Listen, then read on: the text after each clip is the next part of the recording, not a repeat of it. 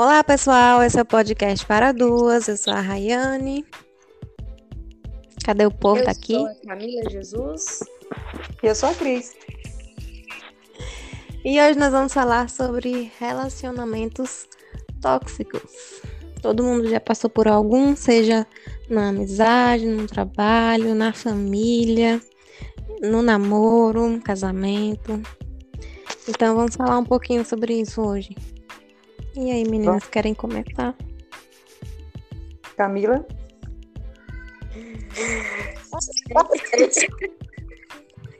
Hoje eu posso falar palavrão, né, gente? Tá hoje. Hoje pode, Pode. pode qualquer dia, qualquer hora. Sempre. Hoje Palavrão específico. como, eu, palavrão, como eu disse, é libertador. É verdade. É, sobre relacionamentos tóxicos. Se você não passou por um, é porque você está em um. No geral, quem passa por um relacionamento tóxico não sabe que está passando por aquilo. Tá? É muito difícil de identificar se você está ou não em, um em uma, em uma relação tóxica. Ou ativa, né? E é possível passar por ela no trabalho, na escola, em casa e com vários tipos de pessoas, né? Que estão ou podem estar ao nosso redor. É, os relacionamentos abusivos, tóxicos, né? Eles são é, difíceis de serem identificados, principalmente nas relações conjugais, assim, vamos dizer assim.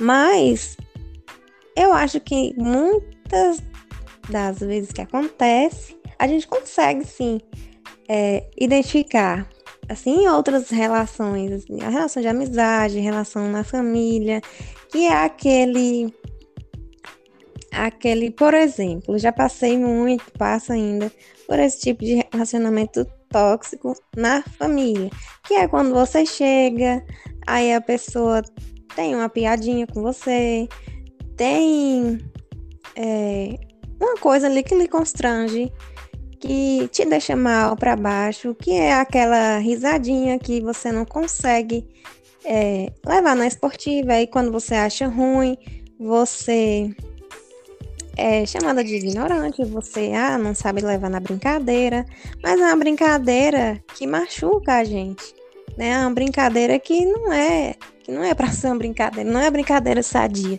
né? Quando a brincadeira machuca o outro, fere de alguma maneira, né? E muitas vezes a gente deixa o outro nos ferir nessas relações tóxicas, né? Nossa. E, e a gente não consegue sair disso, né? A gente não consegue muitas vezes falar não. É, eu acho interessante quando as pessoas falam assim: minha família é tudo. Porque, assim, se você for parar para pensar, família não é tudo, trabalho não é tudo, o casamento não é tudo, porque o nosso tudo é composto por várias partes. Né? Se família fosse tudo, a gente não trabalharia, a gente não pagaria boletos, etc e tal. E a gente muitas vezes fica romantizando a ideia da família, a família clássica, com os irmãos, com os pais, Uhum. naquele, naquele ambiente. Porque a família pode ser é, é, entendida como outros tipos de relações, né? Às vezes a gente escolhe um amigo aquele amigo é nossa família. Mas eu Isso. estou falando, eu tô falando do conceito clássico da palavra família, que é aquele que a gente conhece, que convive com os, os irmãos, com pais, enfim. Mas eu acho assim que a família, ela é sem dúvida o primeiro passo onde se exercita a crueldade na vida de uma pessoa. Porque, e, e interessante que muitas vezes isso vem de uma forma velada, às vezes escancarada, mas às vezes vem de uma forma velada e às vezes a gente não consegue identificar aquilo. Então, existem muitos relacion- relacionamentos tóxicos, tóxicos entre os familiares, é, entre irmãos, o pai com o filho, né, a mãe com o filho. E às vezes a gente naturaliza. Ah, é família, é assim mesmo. Eu, eu, eu, eu gosto de citar o exemplo clássico da, do menino que é gay. Né? E, e aí tem aquela coisa assim. Eu estou te falando isso porque eu já vi isso. Uhum. O menino ser, ser visivelmente gay, porque tem criança que a gente identifica logo. E aí vem aquela, Sim. aquela crueldade dentro da família, né? Uhum. Anda direito, não rebole, E aquilo ali é uma ofensa, é um ultraje muito grande àquela criança que vai crescer com esses traumas, é muito difícil. Isso é só um exemplo, eu poderia citar muitos outros. Então, assim, eu acho que o relacionamento tóxico, tóxico começa dentro de uma família. Eu tenho a alegria de ter uma família muito bacana, mas, mas obviamente que essas piadas que você citou, Rai, já, já existiram, já vi, às vezes uma brincadeira até machista, é uma, é uma, é uma, é uma fala sexista e que ofende. E eu acho que começa por aí. Agora eu, queria só. É, é, eu não sei, eu acho que você falou sobre a amizade, né? Que é mais fácil de, de identificar quando é tóxico? Foi isso que você falou? É assim, não é, não é que seja totalmente fácil, né? Porque às vezes a gente fica ali é, do lado de uma amizade que a gente, que na maioria das vezes é só a gente que é amigo. no caso, né? Os quem é pisciano aí, alô, piscianos. Eu tenho aprendido sobre essa, essa coisa do signo, viu? É, e, e, tem é. muito. É. E tem muita coisa. A gente fica muito na ingenuidade e, e se perde ali na falta de reciprocidade. Na verdade, se perde não, a gente se deixa levar e muitas vezes achando que a pessoa é amiga e na verdade só um lado da história que é amigo e a outra parte é um relacionamento abusivo, eu diria. Eu vou contar para você, contar pra você uma, uma experiência que eu vivi com relação à amizade. Uhum. Porque não é fácil identificar também na amizade, não. Uhum. É, eu, eu tive uma amiga, essa amiga era, é, era amiga de infância, era amiga de infância. A nossa amizade começou quando eu tinha quatro anos de vida. Ela tinha três e eu tinha quatro. No ano passado, 2020, nós faríamos 40 anos de amizade. Mas eu finalizei a amizade em 2018, aos 38 anos de relação. Eu terminei assim, ignorei, bloqueei ela de todas as minhas redes sociais. Quando eu fui a Salvador, no final do ano de 2018, eu disse a ela que eu queria encontrá-la, porque ainda não tinha descoberto né, é, as coisas que ela tinha feito, falado a meu, a meu respeito. E aí, quando eu cheguei, perto de chegar o momento de viajar para Salvador, eu descobri parte do que ela tinha feito. E quando ela me contaram que ela tinha feito, veio de fonte fidedigna, inclusive, eu comecei a, a unir as peças de todas as tentativas de, de, de, inferioridade com relação a mim, e aquilo foi criou um mosaico, um mosaico de uma amizade que nunca existiu. Então, assim, era uma coisa assim interessante, porque ela falava: Você é minha melhor amiga. Eu falo isso para todo mundo, falo na frente de todo mundo. Mas ela sempre tinha uma coisinha assim para me diminuir de alguma forma, eu não percebia. Quando uhum. me contaram, quando me contaram tudo que ela tinha falado, aí eu comecei a. Parece que veio toda a minha, a minha memória, tudo que ela tinha feito durante esses quase 40 anos de amizade. Porque às vezes a gente não percebe. Eu sou uma pessoa, você falou de, de signo de peixes, mas o pessoal de Ares, que sou eu, a gente dá muito valor à amizade. Uhum. Amizade para mim, tem uma, eu não, uma passagem bíblica que fala inclusive sobre sobre amizade, né? Que amizade é como é uma coisa que, que brilha, né? É, é, vale mais que o ouro. Exatamente. Eu levo, eu levo muito, muito a sério aquilo ali. E são, e... Pra mim é aquela coisa assim uterina, sabe? Que vem do útero. Tanto é uhum. é que assim, as pessoas se ofendem quando eu falo assim, ah, eu não te considero como amiga. Eu falo isso para as pessoas, porque a amizade uhum. para mim é uma construção é, do dia a dia, é uma relação de confiança. As pessoas Isso. sabem da minha vida e eu sei da vida da pessoa. Então, assim, eu criei muita expectativa com relação a essa pessoa, com uma pessoa que conviveu comigo durante todos esses tempos, infância, adolescência, fase adulta, e teve toda aquela coisa de, ah, primeiro beijo, a gente ficar, né, aquela coisa do primeiro beijo, é, é, é, como é que vai ser nossa vida, se a gente vai ter filho, então a gente, era, nós éramos muito íntimos. Eu, mas eu vou falar uma coisa para você. Quando eu descobri, também foi um livramento para mim, porque eu disse assim: que bom que pelo menos eu descobri e não levei adiante isso daí. Não vou dizer a você que eu me sinto é, culpada ou, ou triste por esse tempo que foi perdido. Nesse caso, não. Eu a escolhi como amiga, descobri, depois de muito tempo, que ela não era, e simplesmente é, é, acabei com essa amizade. Porque eu sempre falo, amigos são as pessoas que nós escolhemos para nossa vida. A família não, a família, os laços consanguíneos que eu falo, são impostos. A gente não tem que escolher pai, mãe irmão.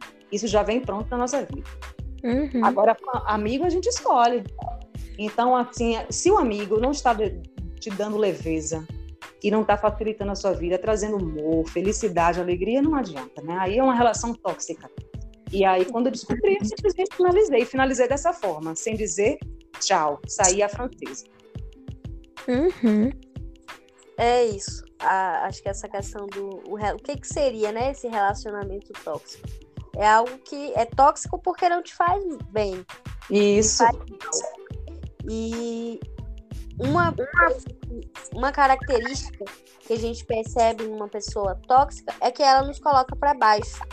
Tem sempre uma crítica para fazer, uma, a tal da crítica construtiva, né? De quem nunca construiu nada. Vocês acreditam em crítica construtiva? Sinceramente, quem já vem com esse papo, menina, você depois, depois dessa frase, você já pode esperar que não é nada de bom. Ai, Camila, eu te cortei. Se é um, uma crítica, né?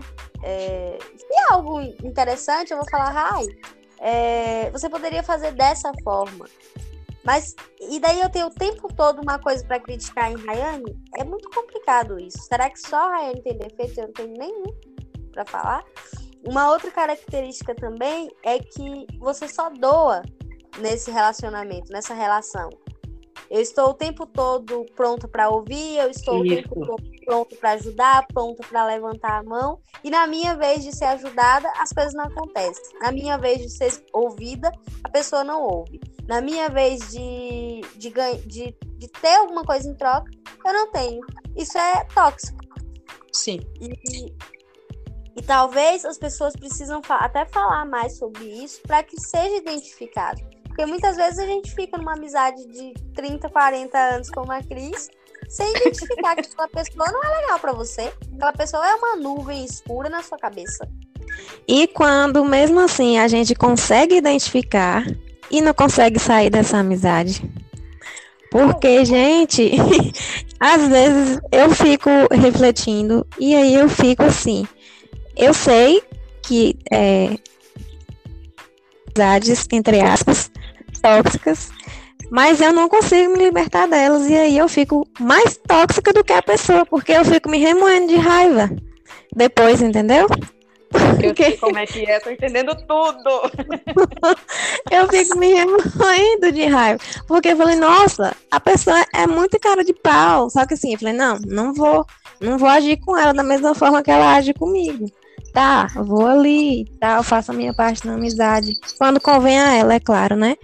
Mas assim, depois que, tipo assim, eu já não sirvo, né? Já cumpri o papel que ela queria ali comigo.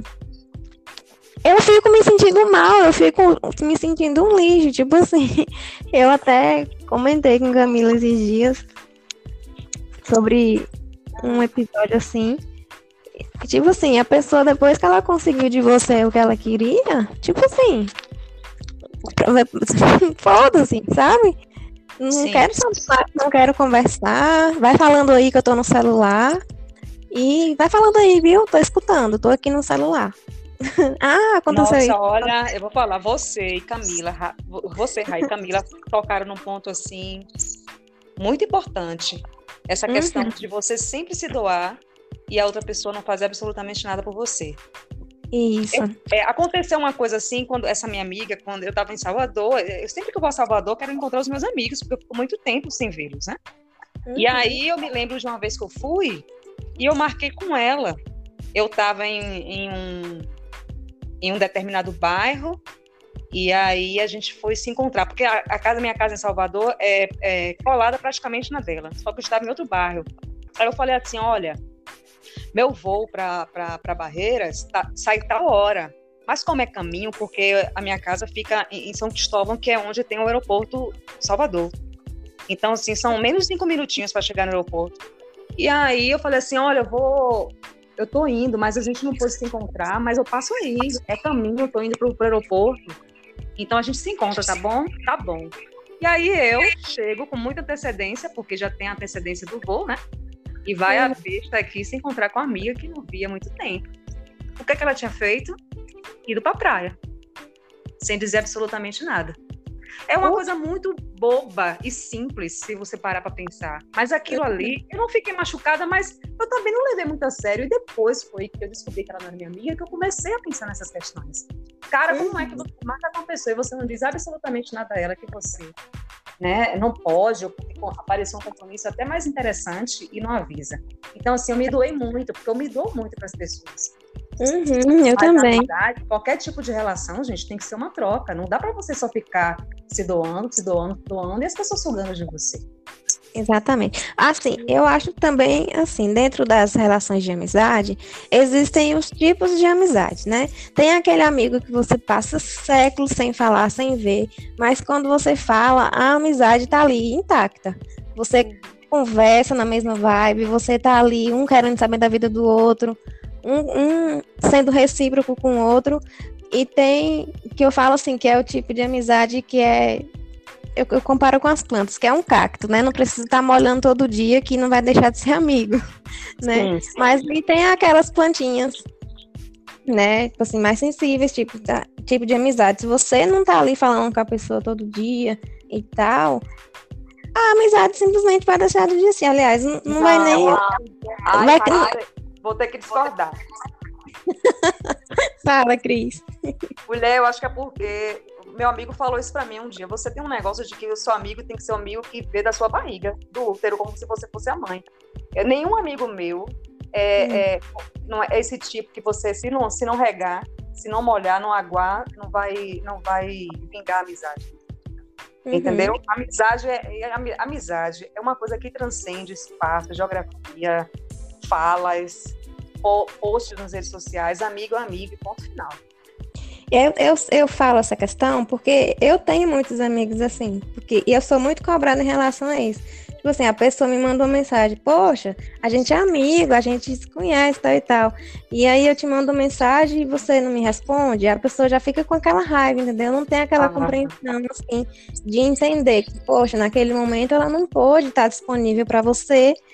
E assim que puder, ela vai te dar atenção, ela vai ser recíproca com você sabe? Eu acho assim também que é, é uma parte de ser, de compreender mesmo. Você é amigo mesmo, então você vai entender, independente, né? Assim, do tipo de amizade que seja.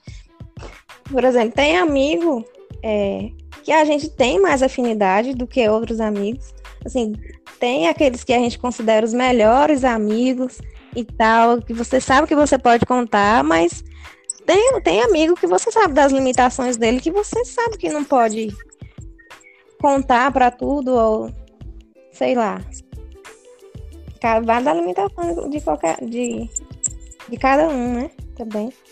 E do bom senso de cada um. Tem, tem as questões.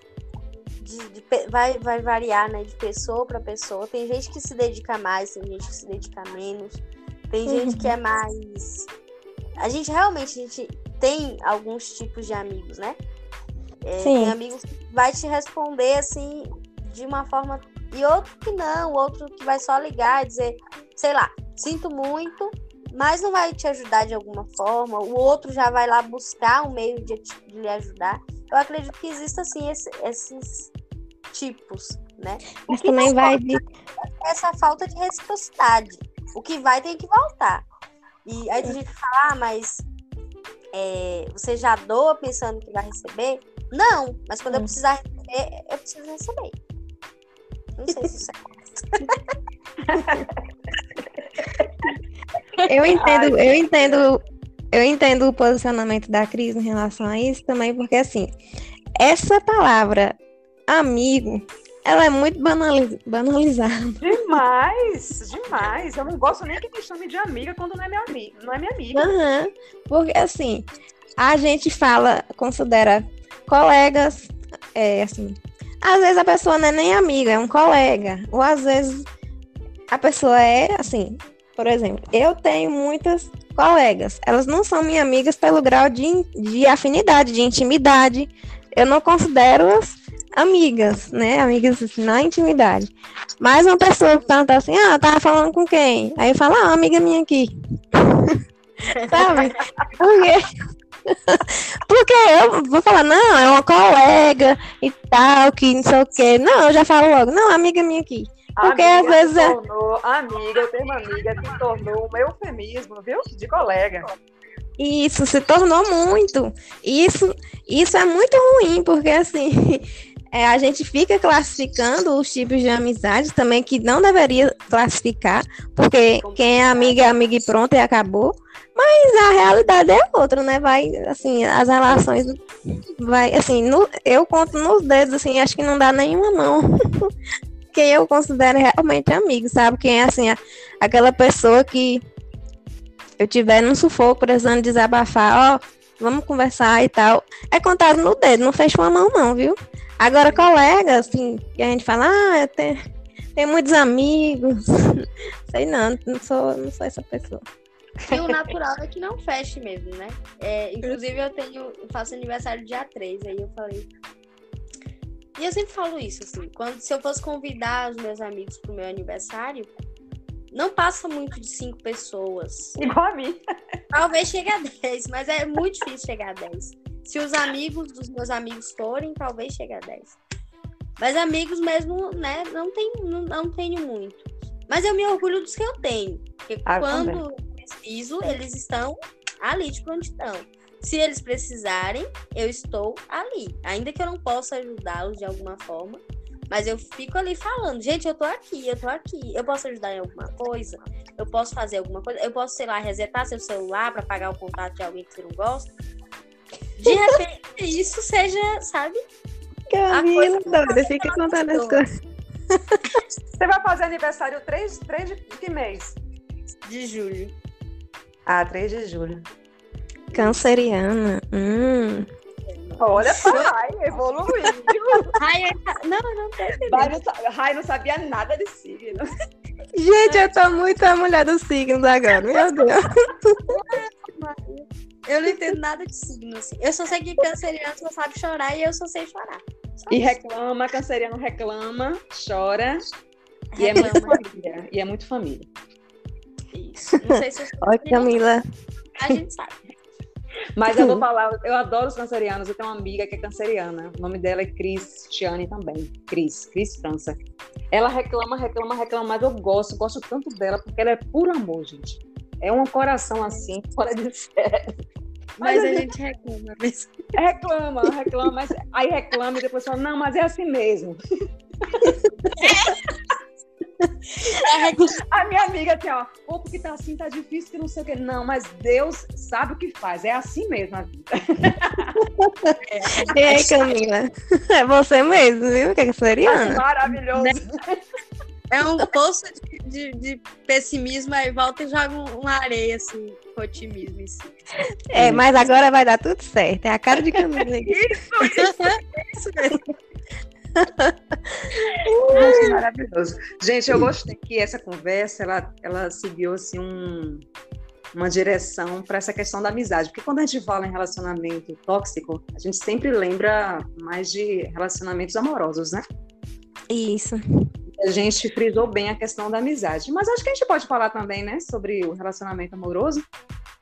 Também, e assim, gente, quando a gente fica assim, eu, eu me lembro muito da época do BBB de Carla Dias, que eu ficava, nossa, meu Deus, por que que essa menina não enxerga isso e tal e tal e tal, mas quando a gente tá dentro do negócio, a gente não vê mesmo não. Ou até vê, quer ver, né? Até vê, mas não quer ver. E aí a gente vai se iludindo. Gente, eu vou falar por experiência própria. Hum. É, a gente não vê, não, viu? Na grande Hum. maioria das vezes, quando a gente está em um relacionamento abusivo, nós não vemos. E eu não Hum. sei se por querer não quer ver, se, se, né, coloca uma venda, enfim. Mas nós não vemos. E quando sai do relacionamento, a gente ainda se questiona se aquele relacionamento é abusivo ou é tóxico. Eu vivo me questionando sobre isso. Ainda que eu não queira voltar, que eu olho assim e falo, era assim, era tóxico, era abusivo. Tá aqui, ó, tem um- uma lista aqui de que por que, que era tóxico e por que, que era abusivo.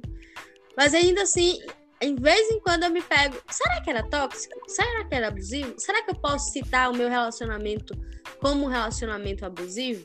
Né? Um relacionamento que só me colocava para baixo, que é, uma pessoa que sempre foi para cima, a Raine me conhece desde a faculdade, sabe disso. Sempre foi para cima e do nada estava apagada e ainda tinha que ouvir isso da pessoa. Você é uma pessoa apagada, você não é uma pessoa para cima, sabe? E se tornou apagada justamente por estar nesse relacionamento. É, uhum. Para ter uma ideia, eu sempre fui independente financeiramente. E eu passei um ano, o período da minha gravidez inteiro, sem ter um centavo, sem ter um real. E eu, assim, eu atribuía essa culpa à minha gravidez. Essa, essa, eu culpava a minha gravidez. E hoje, dois meses depois, três meses depois que o relacionamento acabou, eu consigo suprir as minhas necessidades, suprir as necessidades da minha filha, é... suprir as necessidades do, do, da casa onde eu moro, que é a casa da minha mãe, né? Auxiliar aqui. E tudo isso graças a um relacionamento que foi, foi-se embora. E foi embora graças a, a todo um desfecho ruim que teve mas em um determinado. Hoje eu consigo olhar e falar que nunca foi bom para mim. Tanto que no último dia, assim, a pessoa quebrou a casa inteira e aquilo entrava até como um crime de Maria, de Maria da Penha, né? E uhum. eu, eu, não entendi como violência. E era uma violência extrema contra mim, contra a minha própria filha. Então eu acredito assim que a gente, quem enfrenta um, um relacionamento abusivo, não vê realmente. E é, é muito difícil reconhecer que está em um relacionamento abusivo, porque a gente está fragilizada, a gente quer amparo e muitas vezes não encontra, olha para um lado, olha para o outro e não encontra esse amparo. A gente sente vergonha, muita vergonha, quando se vê que, vê que aquele negócio ali não é para você, não tá legal, a gente sente vergonha de pedir ajuda, por mais amigos que tenhamos ao nosso redor. Eu só fui pedir ajuda assim quando eu fui agredida pela ex esposa do, do cara que era meu atual, que é o pai da minha filha. E eu só fui pedir ajuda quando eu tava com a cara toda sangrando, que eu liguei pro infeliz e ele não veio me socorrer. Foi quando eu comecei a mandar mensagem para as pessoas que eram minha amiga que meus amigos, e essas pessoas baixaram ali na hora para me socorrer. É, eu ainda assim não consegui ver que aquilo ali não era bom para mim, porque eu voltei para casa, para casa onde eu morava, a fim de não terminar o relacionamento, de continuar com aquilo ali. Mesmo ele não, não tendo ido me socorrer no momento, ele estava, sei lá, 200, 300 metros da casa onde a gente morava. Ele não foi me socorrer. E ainda assim eu voltei para lá. E minha mãe me ligando no telefone, sai daí, sai daí, vai para casa de uma amiga sua. Eu esperei ele quebrar a casa inteira para eu decidir ir embora dali. Quebrou a casa inteira. E por sinal, quebrou apenas as coisas que pertenciam a mim. Não quebrou um móvel dele. Mas tudo que pertencia a mim, porque quando a gente casou, juntou os móveis, ele quebrou. Tudo. Do mínimo ao máximo, ele quebrou. E só ali eu percebi que aquilo ali não tinha como, não tinha cabimento de me fazer bem. E ainda assim, mesmo passando por isso que eu estou falando aqui, hoje, em algum momento do dia, ou até, até mesmo em relação a esse podcast, eu pensei ou penso que talvez aquele relacionamento não fosse um relacionamento abusivo. Então, se você está em um relacionamento abusivo, deixa aqui meu depoimento e lhe digo, você não vai achar que está realmente, tá? procure ajuda, procure uma amiga, procure uma psicóloga, procure a polícia e saia daí. Porque isso só vai lhe fazer mal. Ah, é amigo, é a mãe, é o irmão, é o papa. Saia, vá embora, suma.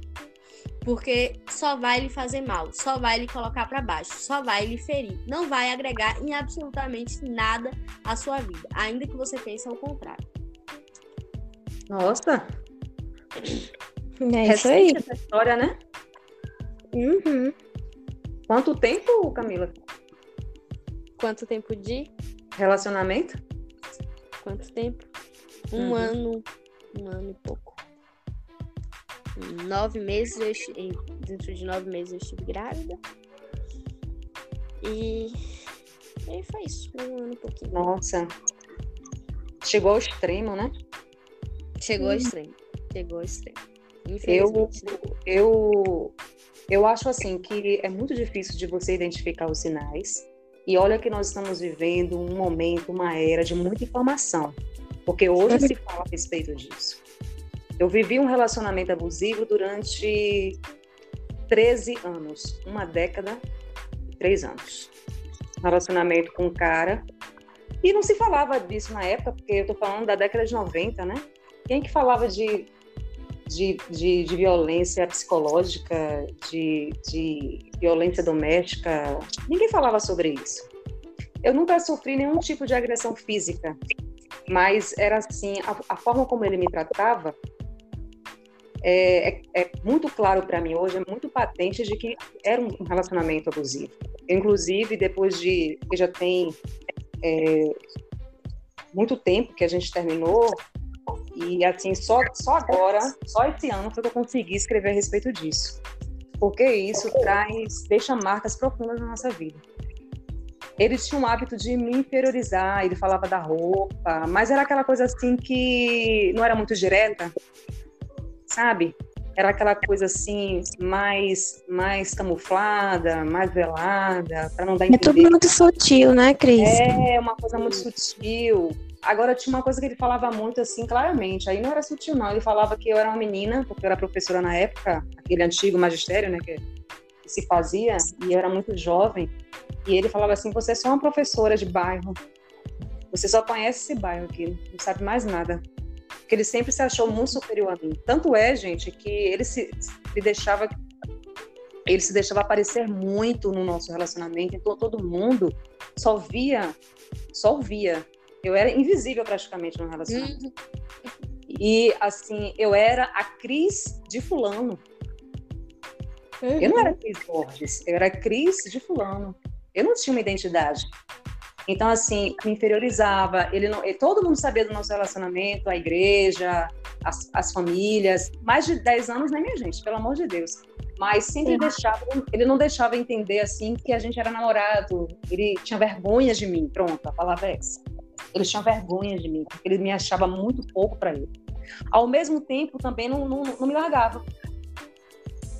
E eu, assim, muito nova, comecei a namorar muito nova, comecei a namorar com 19 anos.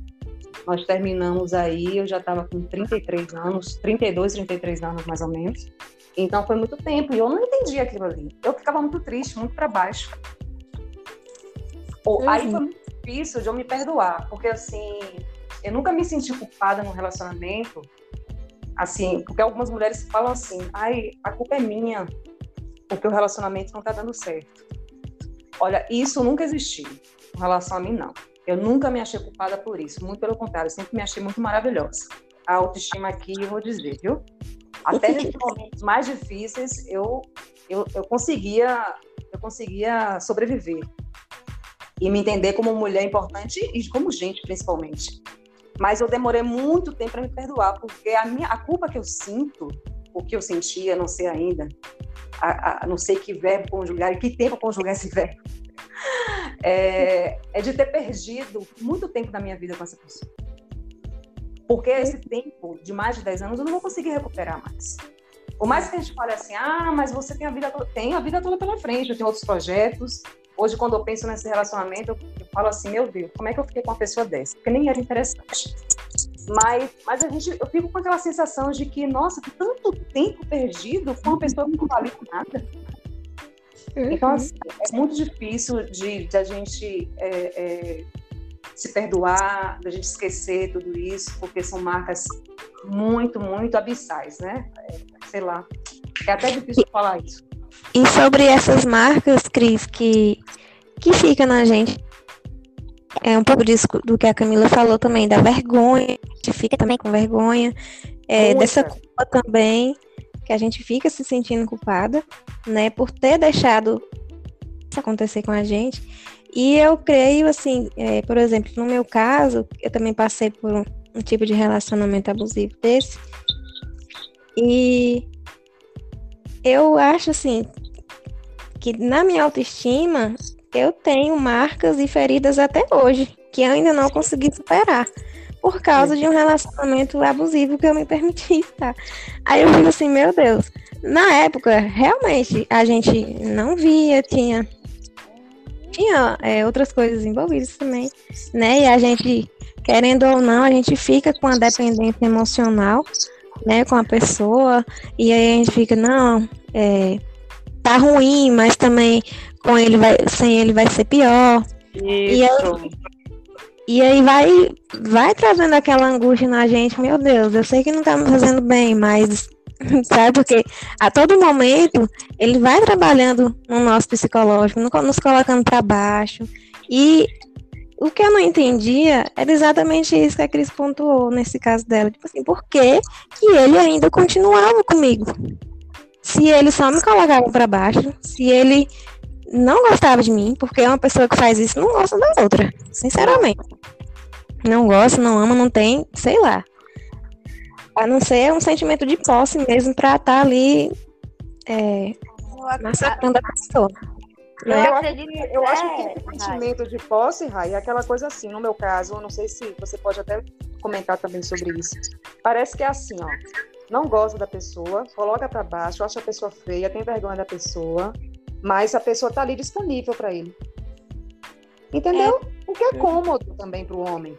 É ah, isso. tem a casa ali, uma casa que eu posso ir dormir, eu posso, eu posso ficar com ela, entendeu? É, contar com ela nos momentos que eu precisar. Ela está disponível para mim, mas eu vou levar minha vida.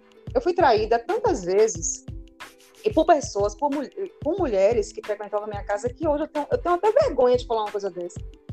Mas assim, tantas traições, tantas traições, e sempre aquelas desculpas horrorosas que vocês uhum. já conhecem muito bem. E, gente, vou falar uma para alguma coisa para você. Vai ficar no podcast, alguém vai ouvir, não sei, mas tudo bem. Vou falar isso. Uma vez eu encontrei um cupom, é, aquele comprovante do, do, cartão de débito, uhum. dentro do carro dele.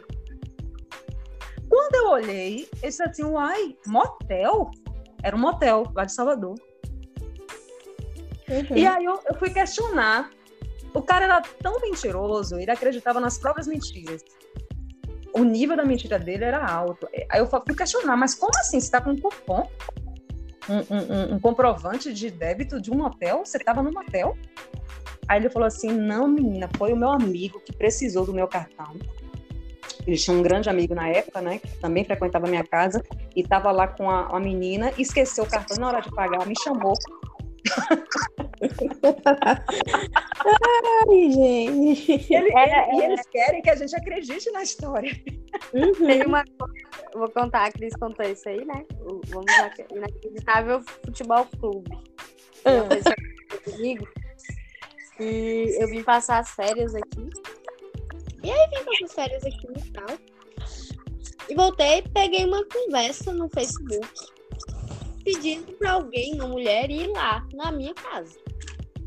E quando eu fui questionar, falou que não, que sei lá, que não, não sabe quem tinha mandado a mensagem. Se foi alguém que abriu o Facebook lá no trabalho. Enfim, essa, essa, mesma, essa mesma conversa aí da Cris. E assim, é inacreditável, que é, é inacreditável também que a gente se coloque em uma posição a questionar isso, porque não é questionável. Gente, um, um, comprovante escrito motel é um comprovante escrito motel.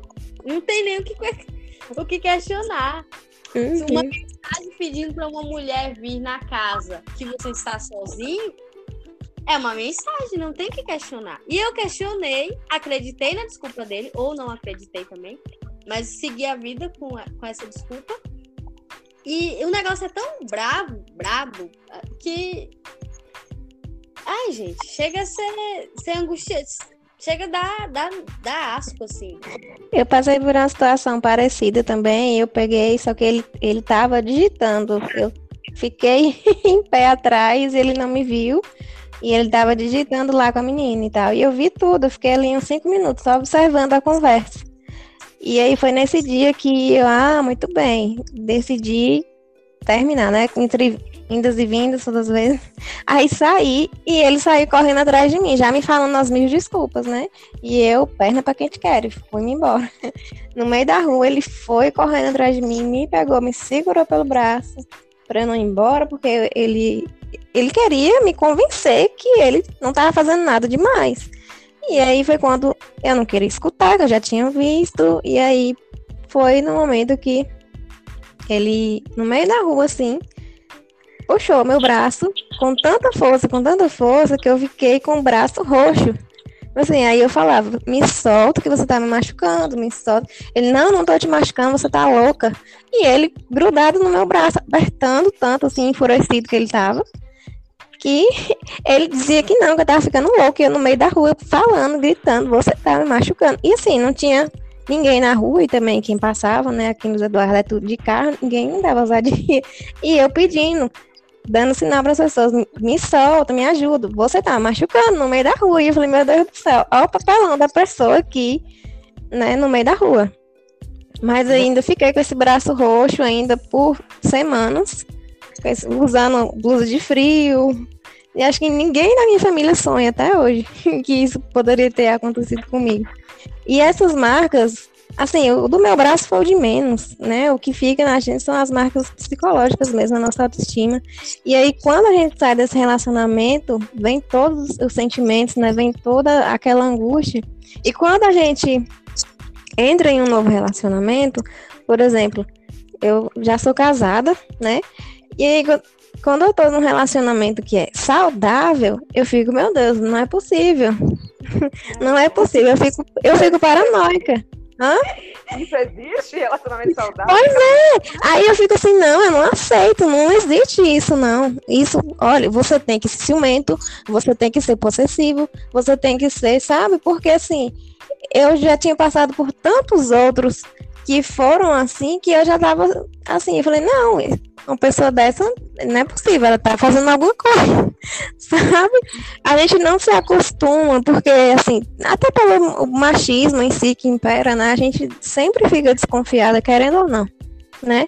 Não tô, não tô fazendo apologia aqui dizendo que todo homem é santo, porque não é. Não tô botando minha mão no fogo por nenhum, né? Mas assim, quando a gente é, se coloca em um relacionamento que a gente se encontra em um relacionamento saudável, a gente fica desconfiada também, justamente por causa dessas marcas. E aí demora é, mais tempo ainda para a gente se, é, se curar. assim, sabe? Eu, eu, tive um processo aí até, até conseguir embarcar em um novo relacionamento e tal. Mas foi muito aprendizado uma questão que eu li é que, é que muito resistência e com um barulho. Que quando a mulher sai consegue sair de um relacionamento abusivo e enfim lá na frente entrar em um outro relacionamento e esse relacionamento é saudável ela sente falta daquela intensidade do relacionamento abusivo.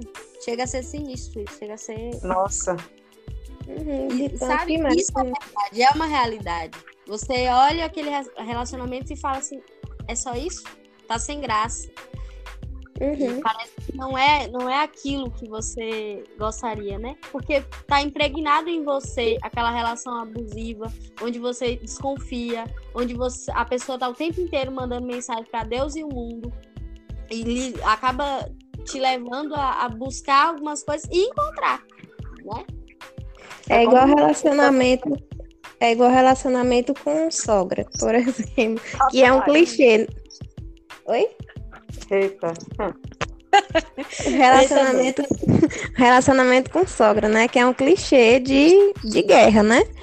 E aí, quando, quando eu falo assim, não, que é tudo bem, que que não tem nada demais, e é tudo bem, ela me trata bem, eu trato ela bem, é um, um relacionamento de paz, graças a Deus.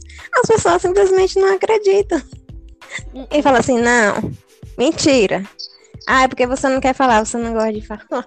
Eu falei, gente, mas se né, uma coisa assim, não tem. Parece assim, as pessoas não aceitam. Tipo assim, não, você tem que ir lá brigar com ela, você tem que falar mal, você tem que e fazer alguma coisa. Isso não pode dar certo. Né? Mas enfim. Falar em sogra. não está atendendo as sogras, viu? Mas tudo bem. Eu sempre me dei muito bem com as minhas sogras. Ai, gente, é, eu não gosto de sogra, não. No relacionamento eu comprei o pacote completo.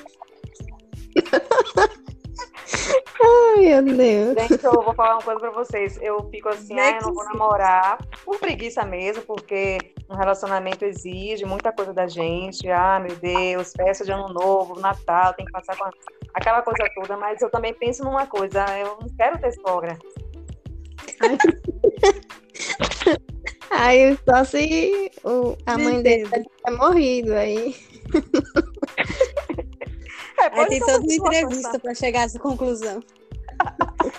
É, tem que fazer uma triagem aí. Ai, gente, mas cansa. Relacionamento cansa muito, viu? Pelo amor de Deus. É, até quando é saudável, até quando é saudável que você pensa nas outras partes. Ai.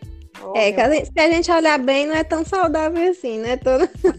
Mas é. eu acho que é todo tipo de relacionamento, né? Que dá trabalho. Amizade, que é amizade mesmo, dá trabalho. Você tem ah. que demorar tempo, você tem que ter uma dedicação na amizade, no, na família, no, no casamento, em tudo, né? Dá trabalho. Assim, se relacionar, mexer com gente dá trabalho. Tá. Requer uma entrega, né? É. Quando a gente se relaciona, você precisa se entregar. É igual a Cris falou. Ah, eu tenho preguiça. Ótimo que você tem preguiça. Não entre. Mas quando entrar, dê seu melhor. Né? Camila, você falou tudo. Ai, gente. bem aí o meu desespero. Olha, é eu, eu, eu, eu, porque esse assunto ele é bem abarcante, hein? É, sim. Mas, Mas assim, é, para finalizar, eu quero falar o seguinte. Uma coisa tóxica, como a própria Camila falou bem no início, é uma coisa que não está te fazendo bem.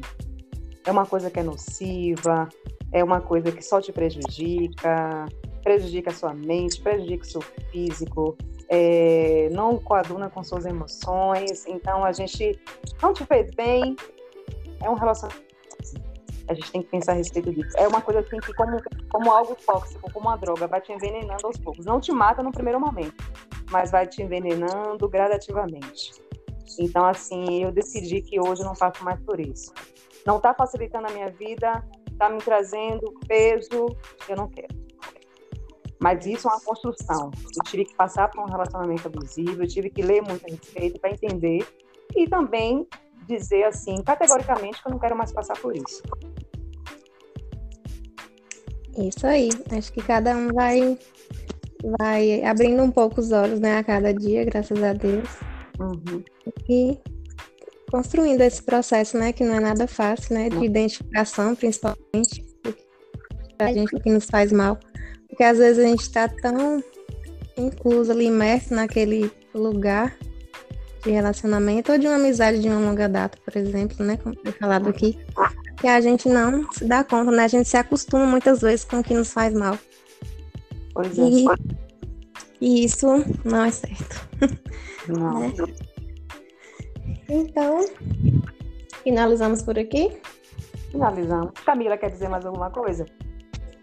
É isso. Lembrando que no relacionamento abusivo ou tóxico, você não é a culpada ou culpado, tá? O culpado ou doente é a pessoa que está lhe fazendo mal, é a pessoa que está lhe fazendo, sendo tóxica naquela relação. Então não se culpe por isso e procure ajuda. Muito bem, Camila. É isso, podcast chegando ao fim com essas duas pessoas maravilhosas, com Rai, com Camila. Muito obrigada, meninas. Foi um bate-papo bem rico para mim. Valeu, Cris. Até mais, pessoal. Até a próxima. Até a próxima. Obrigada. Até a próxima.